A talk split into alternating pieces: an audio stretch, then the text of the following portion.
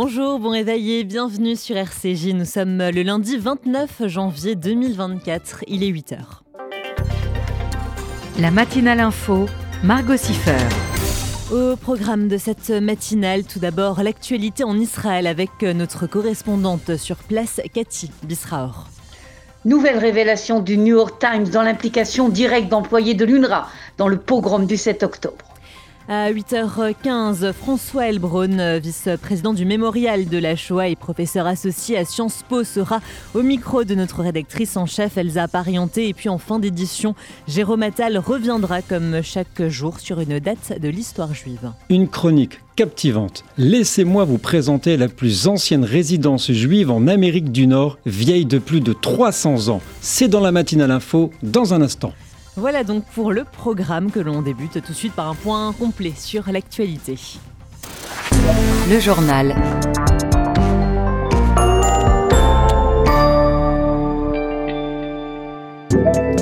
Israël a démenti hier les informations du New York Times selon lesquelles un accord pour la libération des otages pourrait être conclu dans les deux prochaines semaines. L'État hébreu insiste sur le fait que le Hamas continue de camper sur ses positions en exigeant un cessez-le-feu total avant un relâchement des captifs. Une réunion s'est par ailleurs tenue hier à Paris entre les responsables israéliens, américains, égyptiens et qataris en présence également des chefs de la CIA et du Mossad. Des échanges positifs par Israël et qui vont se poursuivre cette semaine.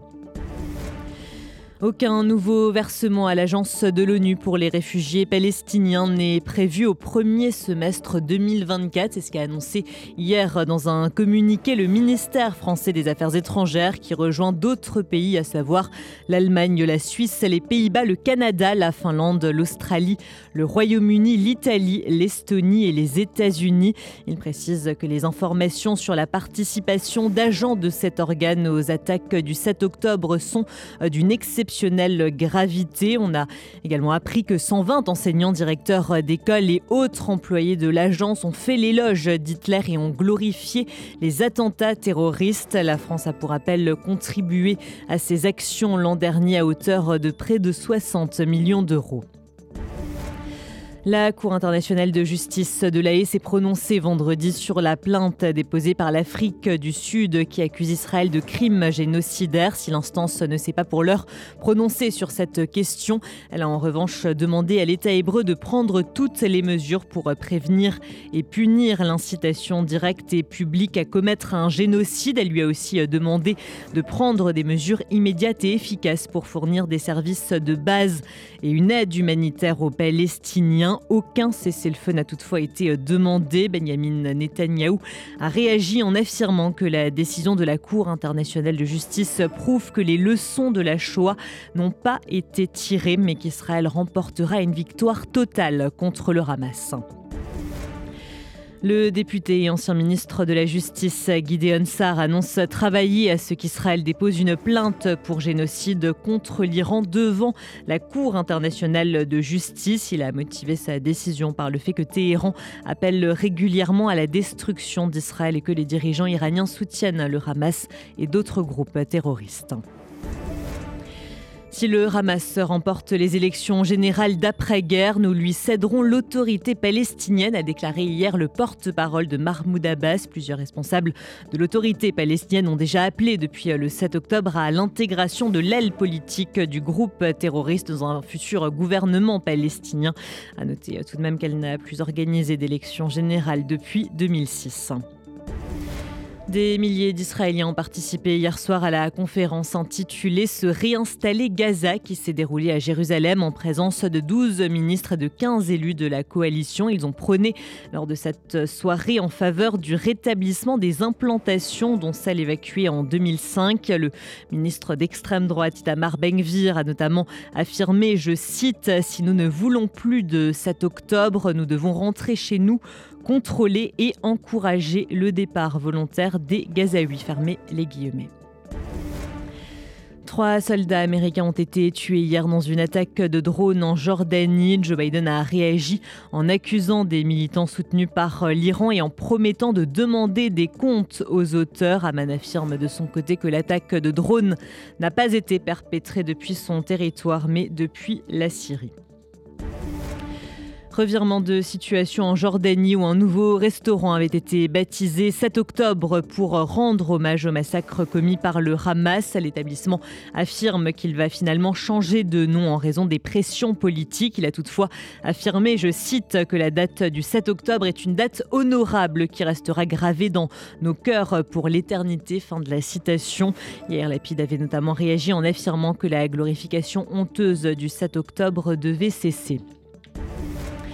En France, après Jean-Luc Mélenchon et Thomas Porte, ce sont les vœux de la présidente du groupe insoumis à l'Assemblée, Mathilde Panot, qui ont été interrompus hier par le collectif Nous vivrons. On pouvait notamment entendre des slogans tels que, je cite, Insoumis, le Hamas vous dit merci. À noter par ailleurs que le chef de file des Insoumis, Jean-Luc Mélenchon, a déclaré hier soir sur BFM que le 7 octobre n'était pas un pogrom car les victimes n'étaient pas attaquées parce que juives mais israéliennes. Et enfin, dans le reste de l'actualité, les agriculteurs annoncent vouloir bloquer ce lundi Paris. Le ministre de l'Intérieur, Gérald Darmanin, a donné comme instruction de déployer un important dispositif défensif pour empêcher tout blocage de Ringis, des aéroports d'Île-de-France et d'interdire toute entrée dans la capitale. Il précise également que les 15 000 forces de l'ordre mobilisées doivent agir avec modération et n'intervenir qu'en dernier recours. De son côté, le Premier ministre Gabriel Attal reconnaît n'avoir pas répondu à tout le malaise de la profession. Il assure que d'autres décisions seront prises dans les prochaines semaines. Vous écoutez RCJ, les 8h06. Dans un instant, ce sera l'actualité en Israël avec notre correspondante sur place, Cathy Bisraor.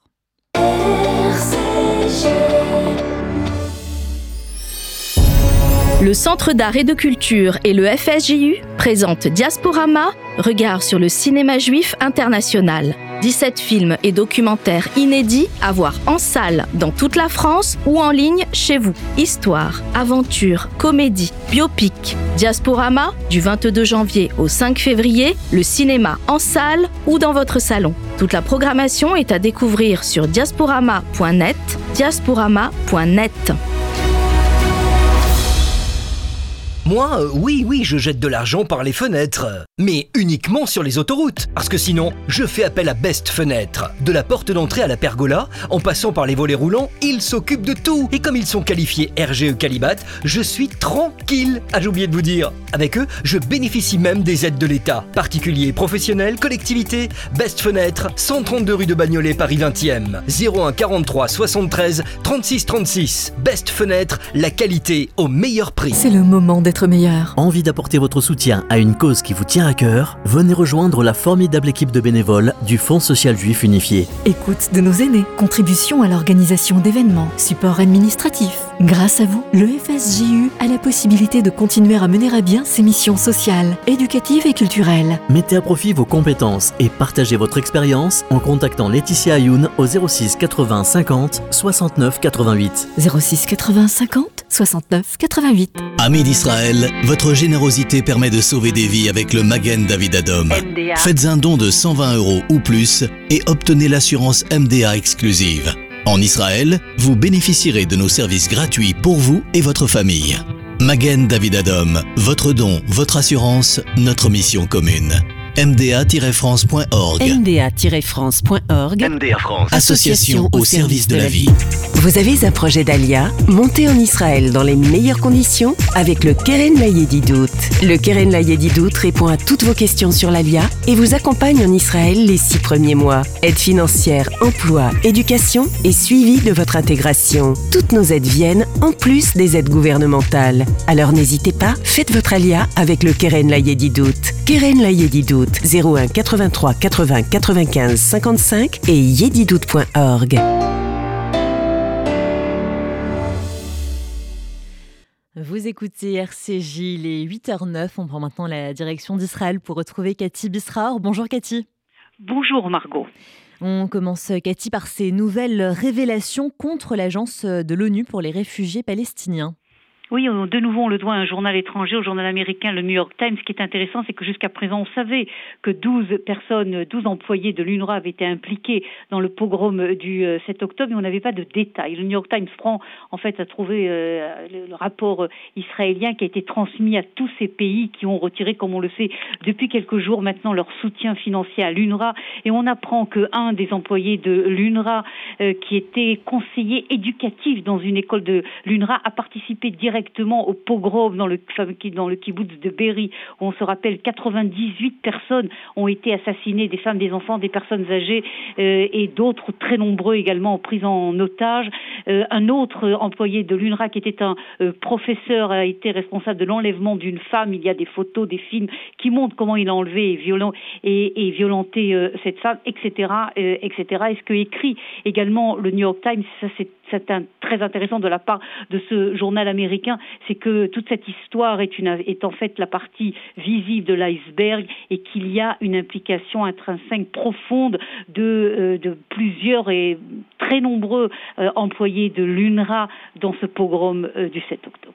Mais alors, cette agence de l'ONU pour les réfugiés palestiniens n'est-elle pas indispensable pour le soutien économique aux Palestiniens, Cathy?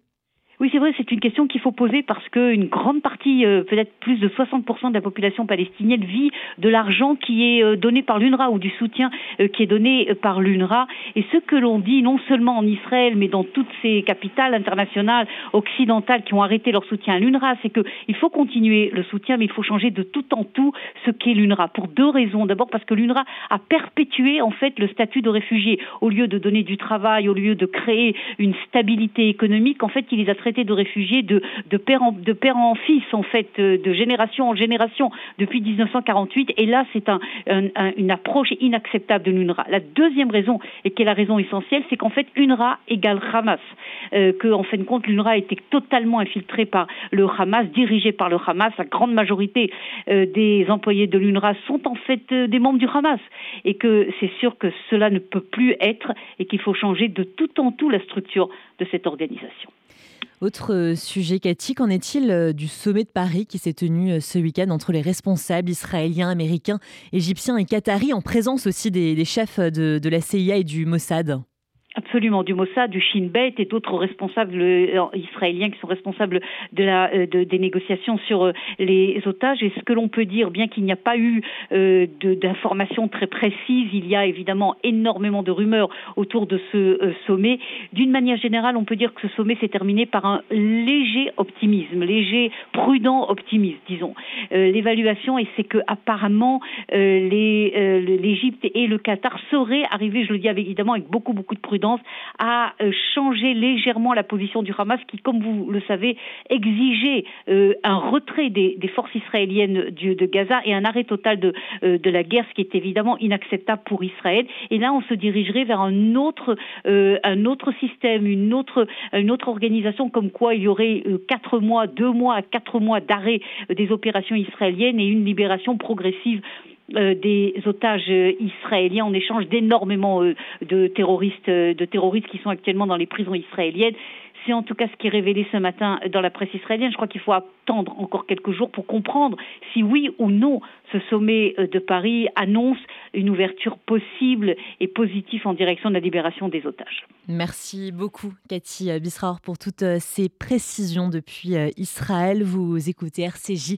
Il est 8h13. Dans un instant, François Elbron, vice-président du Mémorial de la Shoah et professeur associé à Sciences Po, sera au micro de notre rédactrice en chef, Elsa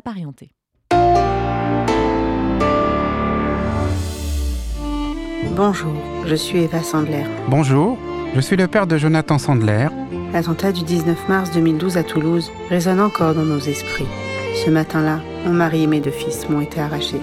Pour que leur souvenir soit éternel, je vous attends nombreux au gala du Bête Sandler le mercredi 31 janvier 2024 au Centre européen du judaïsme à Paris. Pour que la terrible obscurité de ces événements laisse place à la lumière. Informations et réservations 06 19 84 83 39. Merci beaucoup. Depuis près de 120 ans, le KKL reconstruit le pays d'Israël. Parcs, forêts, réservoirs d'eau, infrastructures, programmes éducatifs. En léguant tout ou partie de votre patrimoine, vous participerez au projet sioniste et laisserez votre empreinte en terre d'Israël. Contactez en toute discrétion et sans engagement le KKL et demandez l'INDA. KKL 01 42 86 88 88 01 42 86 88 88. Vous avez un projet d'Alia Montez en Israël dans les meilleures conditions avec le Keren Layedidout. Le Keren Layedidout répond à toutes vos questions sur l'Alia et vous accompagne en Israël les six premiers mois. Aide financière, emploi, éducation et suivi de votre intégration. Toutes nos aides viennent en plus des aides gouvernementales. Alors n'hésitez pas, faites votre Alia avec le Keren Layedidout. Keren Layedidout 01 83 80 95 55 et yedidout.org. Moi, euh, oui, oui, je jette de l'argent par les fenêtres. Mais uniquement sur les autoroutes. Parce que sinon, je fais appel à Best Fenêtre. De la porte d'entrée à la pergola, en passant par les volets roulants, ils s'occupent de tout. Et comme ils sont qualifiés RGE Calibat, je suis tranquille. Ah, j'ai oublié de vous dire. Avec eux, je bénéficie même des aides de l'État. Particuliers, professionnels, collectivités. Best Fenêtre, 132 rue de Bagnolet, Paris 20e. 01 43 73 36 36. Best Fenêtre, la qualité au meilleur prix. Amis d'Israël, votre générosité permet de sauver des vies avec le Magen David Adom. Faites un don de 120 euros ou plus et obtenez l'assurance MDA exclusive. En Israël, vous bénéficierez de nos services gratuits pour vous et votre famille. Magen David Adom, votre don, votre assurance, notre mission commune. mda-france.org mda-france.org MDA France. Association au service de la vie. Vous écoutez RCJ, il est 8h16. François Elbron, vice-président du Mémorial de la Shoah et professeur associé à Sciences Po, est désormais au micro de notre rédactrice en chef, Elsa Parienté. Bonjour Elsa. Bonjour Margot. François Elbron, 79 ans après euh, la découverte du camp d'Auschwitz-Birkenau par les soviétiques, comment euh, faites-vous vivre le souvenir de ce moment à la fois euh, historique et de mémoire? Nous le faisons vivre de plusieurs manières. D'abord, nous avons commémoré cela au mémorial de la Shoah vendredi matin avec euh, des rescapés de la Shoah, les derniers qui étaient là. Nous avons euh, observé une minute de silence, nous avons déposé une gerbe sur euh, l'étoile de David qui est dans la crypte. Et ce qui est peu connu dans l'étoile de David qui est dans la crypte, il y a six plots au milieu de l'étoile de David, dans les six pointes de l'étoile. Et dans chacun de ces plots, il y a les cendres venant d'un des camps d'extermination, des cinq camps d'extermination, et des cendres venant du ghetto de Varsovie. Donc c'est un moment mémoriel, mais c'était aussi un moment éducatif parce que le mémoire de la Shoah, depuis très longtemps, est engagé dans l'éducation pour la connaissance de la Shoah, mais aussi des grands génocides du XXe siècle. Et nous avions des lycéens du lycée Victor de Paris et des lycéens du lycée de Comble-la-Ville de Seine-et-Marne euh, qui se sont passés le flambeau des ambassadeurs de la mémoire. Nous formons chaque année, nous rencontrons chaque année 100 000 collégiens, lycéens de par la France qui viennent au mémorial, qui viennent dans les six sites gérés par le mémorial en province ou qui, que nous allons rencontrer dans les lycées.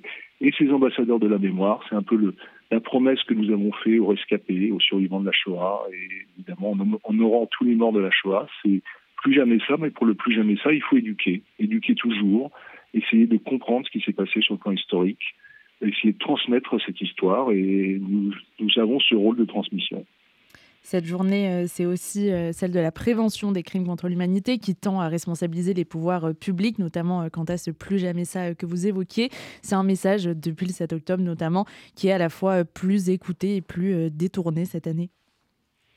Tout à fait, tout à fait. Ce qui est, très choquant, et ça a choqué énormément de juifs, mais heureusement pas que les juifs au-delà, la conscience de certains humanistes, certains citoyens, c'est qu'effectivement, les institutions internationales se sont construites sur le plus jamais ça, que ce soit l'ONU, euh, l'UNESCO, euh, la Cour internationale de justice de la Haye, et que bizarrement, après les massacres pogromistes sur la terre d'Israël du 7 octobre, où des juifs ont été massacrés de manière totalement indifférenciée par des terroristes islamistes fanatisés du Hamas, euh, après ces massacres, il y a une vague d'antisémitisme dans le monde absolument terrible, une vague d'antisémitisme qui ressemblait à un mimétisme pour essayer de, de copier en fait les crimes euh, pré-génocidaires du Hamas.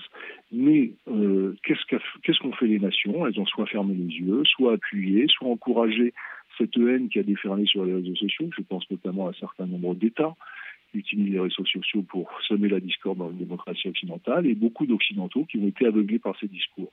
Donc le plus jamais ça doit être une réalité, aussi bien dans les enceintes internationales, dans les partis politiques, c'est en France avec la France insoumise qui, euh, tient des propos relativistes absolument inacceptables, et puis dans les instances internationales la Cour internationale de justice de la Haye, que l'Afrique du Sud ait pu présenter une motion accusant Israël de génocide, c'est un détournement euh, absolument scandaleux, inadmissible du terme de génocide, euh, qui a été édifié justement après la Seconde Guerre mondiale suite à l'extermination des Juifs d'Europe. Et c'est un détournement très malsain qui d'abord porte atteinte à, la mémoire des morts, mais au-delà du plan historique et du plan du respect des, morts et des martyrs juifs de la Seconde Guerre mondiale et des martyrs tziganes ou des, des, martyrs des autres génocides. Nous avons fêté ces années les 30 ans du génocide Tutsi. Ce détournement est inacceptable parce que ça relativise, ça paupérise, ça détourne la réalité de ce qu'est un génocide. Un génocide est la volonté déterminée d'un État d'exterminer totalement un autre peuple. Et euh, il faut l'utiliser évidemment avec des pincettes. Il y a aussi euh, la vague d'antisémitisme d'autant plus forte depuis le 7 octobre, où euh, les trois, euh, ces trois derniers mois, octobre, novembre, décembre, enfin pardon, la fin de l'année 2023, ça a été en cumulé le même nombre d'actes antisémites que sur les trois dernières années. Est-ce que ça vient dire concrètement, est-ce que c'est un mécanisme qui s'est déjà répété, le fait qu'une attaque de juifs libère les actes et les paroles antisémites? Exactement. Vous avez tout à fait raison. Ce qui est frappant, c'est qu'on a eu plus 400% d'actes antisémites en France, plus 500% aux États-Unis, plus 300% en Angleterre.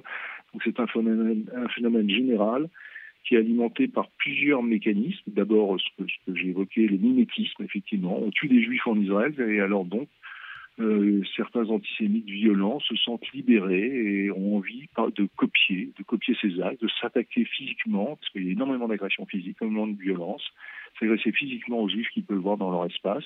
Ça, c'est le premier problème.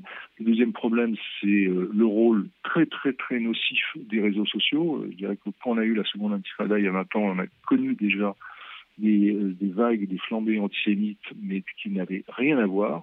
Mais aujourd'hui, les réseaux sociaux sont absolument délétères. Je pense notamment à TikTok auprès des jeunes, qui relaient notamment un site qui s'appelle Agi+, qui est le site fait pour les jeunes par Al Jazeera et qui est un signe de frères des frères musulmans et qui appelle de manière très systématique à la caricature, à la haine et accuse constamment par exemple Israël de génocide, ce qui est absolument scandaleux et donc échauffe les esprits.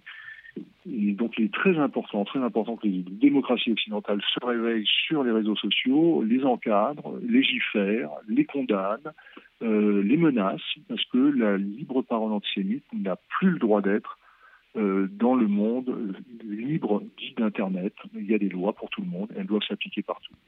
Vous l'avez dit à l'UNESCO, euh, oui, il faut se souvenir, mais il faut aussi agir. Est-ce que les actes les actes pardon, de l'action contre l'antisémitisme ont évolué ou doivent évoluer depuis le 7 octobre en fait, il y, a deux volets. Euh, c'est un peu toujours la carotte et le bâton. Je pense que c'est la répression et l'éducation, ou l'éducation et la répression. L'éducation, bah, c'est ce que nous faisons maintenant à la Shoah. Comme vous l'avez dit, on, accueille 100 000 euh, lycéens, on forme 6 000 professeurs, on a des expositions euh, temporaires absolument remarquables. Cette semaine, nous avons inauguré une exposition sur les 30 ans du génocide des Tutsis, que je vous encourage à venir voir. jeudi, nous allons inaugurer une nouvelle exposition, Les étrangers dans la résistance au moment de, la panthéonisation de Misak Manouchian et de sa femme, mais aussi euh, de l'honneur fait à tous les combattants euh, juifs étrangers de la résistance. Et donc ces histoires-là sont importantes parce que l'éducation, c'est une barrière contre l'intolérance, la haine, l'ignorance. Mais il y a aussi la répression, et la répression, ça c'est les pouvoirs publics, donc c'est le travail de la police, c'est le travail de la justice. Il faut, arrêter ceux qui diffusent de la haine antisémite, il faut euh, arrêter ceux qui frappent des juifs, insultent des juifs et les condamner, les condamner des peines de prison, ce qui commence à être fait. Donc, euh, une fois que ces deux volets sont plutôt bien gérés, ça fonctionne. Et d'ailleurs, les, seules années où on a vu vraiment les actes antisémites régresser, c'est 2016-2017, quand Manuel Valls, Bernard Cazeneuve avaient pris des mesures très très très fermes contre l'antisémitisme. Euh, donc la répression, ça marche, et l'éducation, c'est ce qui permet de construire des esprits plus intelligents, plus ouverts, et qui peuvent comprendre les dangers de la haine raciste et de la haine antisémite. Pour finir, François Elbron, nommer euh, les Juifs, la spécificité de l'antisémitisme, de son histoire, de ses ressorts, est-ce que vous diriez qu'il est en train euh, de s'effacer? Et si oui, au profit de quoi? Oui et non. Oui et non. Euh, j'ai été très surpris, comme beaucoup d'entre nous, je pense pas vous aussi, par ces manifestations le 12 novembre dans les rues de France. il y a eu plus de 200 000 Français qui sont descendus dans la rue pour dire non à l'antisémitisme Quand vous regardez les sondages, 82% des Français sont inquiets de la montée de l'antisémitisme. Donc il y a une prise de conscience plus forte qu'il y a 10 ans, plus forte qu'il y a 20 ans, que l'antisémitisme est un problème qui ne concerne pas que les juifs, qui est un problème qui concerne nos sociétés euh, de manière très globale. Euh, c'est une menace pour la démocratie, c'est une menace pour nos valeurs universelles et républicaines. Et donc il y a une mobilisation, et je pense que le travail que vous faites, le travail que font euh, beaucoup d'intellectuels, d'éducateurs, y participent. Et donc, euh, la spécificité de l'antisémitisme est reconnue, à part évidemment un groupuscule d'extrême droite, d'extrême gauche ou des fanatiques, des frères musulmans. Mais eux sont nos ennemis, donc ce que nos ennemis disent ou font n'est pas très important, c'est ce que font les autres. Euh, et si tous les indifférents ou tous ceux qui tournent la tête quand on insulte un juif se sentent un peu plus mobilisés, un peu plus acteurs, ben c'est comme ça qu'on fera reculer l'antisémitisme. Et le 12 novembre, je pense que dans les rues de France, on a fait reculer l'antisémitisme. Je veux remercier tous les Français non juifs qui ont participé de manière massive à ces manifestations. Merci beaucoup François Elbrun, vice-président du Mémorial de la Shoah et professeur associé à Sciences Po, d'avoir été notre invité ce matin sur RCJ. Merci Elsa, au revoir merci à vous Elsa Parienté, vous écoutez RCJ. Il est 8h26, l'heure de retrouver Jérôme Attal qui revient comme chaque jour sur une date de l'histoire juive. Bonjour Jérôme. Bonjour Margot, bonjour à tous. En 1690, Luis Moses Gomez, issu d'une famille juive espagnole aisée qui a fui l'Inquisition pour le Nouveau Monde, arrive à New York. En 1705, la reine de Grande-Bretagne, Anne, lui accorda le droit de faire des affaires, de posséder des biens et de vivre librement dans les colonies britanniques sans prêter serment d'allégeance à l'Église d'Angleterre. En 1710, Louis acheta plus de 1000 hectares de terre à proximité de New York. Sur ce terrain, Louis a construit une maison en pierre, la Mill House, pour accueillir son entreprise de commerce de fourrure avec les Indiens d'Amérique. Situé à un emplacement stratégique où de nombreux Amérindiens convergeaient et s'arrêtaient régulièrement pour chercher de l'eau d'une source à proximité. En bon homme d'affaires, Louis profita des avantages offerts par l'emplacement pour le troc et le commerce.